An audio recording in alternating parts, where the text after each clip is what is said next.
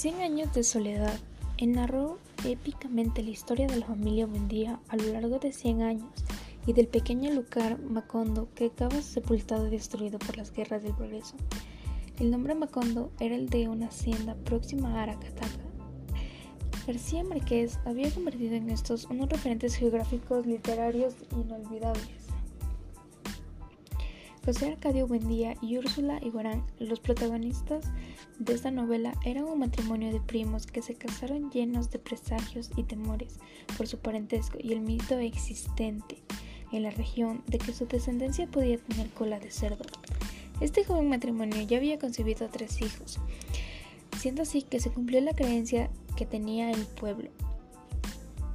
Gabriel García Márquez nos invita a leer la novela, ya que en la manera de cómo muestra es emocionante porque con cada párrafo te lleva a vivir una experiencia inolvidable y te hace reflexionar acerca del daño que pueden generar los chismes y sobre todo las creencias que desbordan en fanatismo puro.